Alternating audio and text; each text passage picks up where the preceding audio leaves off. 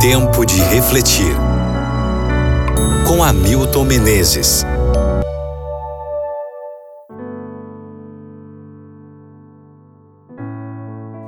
Mateus capítulo 1, versículo 21.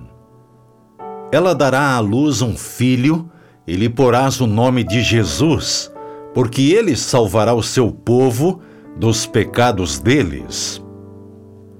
Ao olhar para sua árvore genealógica, você vê alguns ramos que o deixam tanto envergonhado?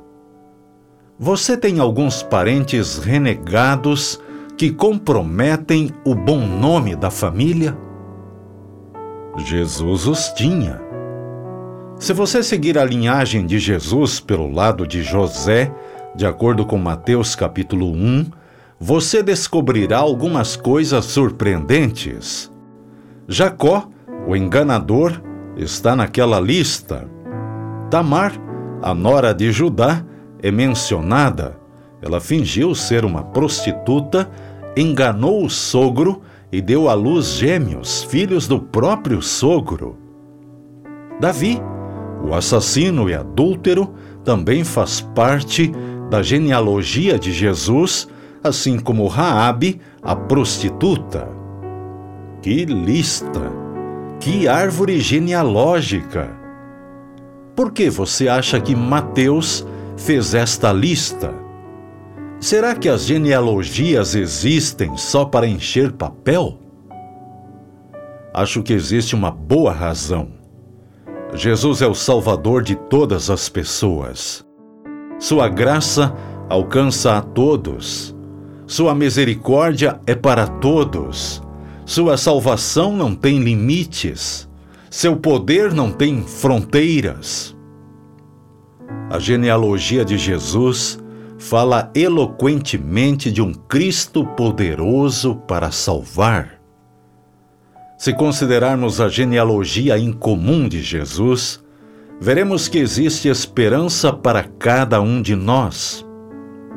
Todo filho e filha de Adão pode compreender que nosso Criador é o amigo dos pecadores, pois em toda doutrina de graça, toda promessa de alegria, todo ato de amor, toda atração divina apresentada na vida do Salvador na terra, vemos um Deus conosco.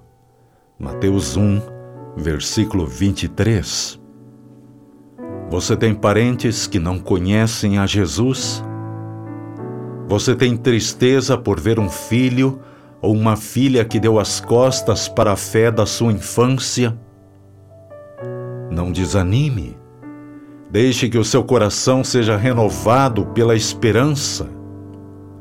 Nosso Senhor promete: os teus filhos voltarão da terra do inimigo. A esperança para o teu futuro, diz o Senhor, porque teus filhos voltarão para os seus territórios. Jeremias 31, 16 e 17. O Senhor pode alcançar aqueles para quem pensamos não haver nenhuma esperança.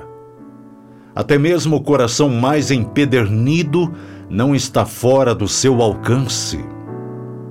Se você tem dúvidas, releia a genealogia do próprio Jesus. Se ele alcançou aquelas pessoas infames, ele também pode alcançar seus parentes renegados. Reflita sobre isso no dia de hoje e ore comigo agora. Obrigado, Pai, por essa promessa maravilhosa. Obrigado por esse amor tão grande, por essa graça incomparável que busca, que traz de volta, que perdoa e transforma. Por favor, pedimos por nossos queridos que estão longe de Ti em nome de Jesus. Amém.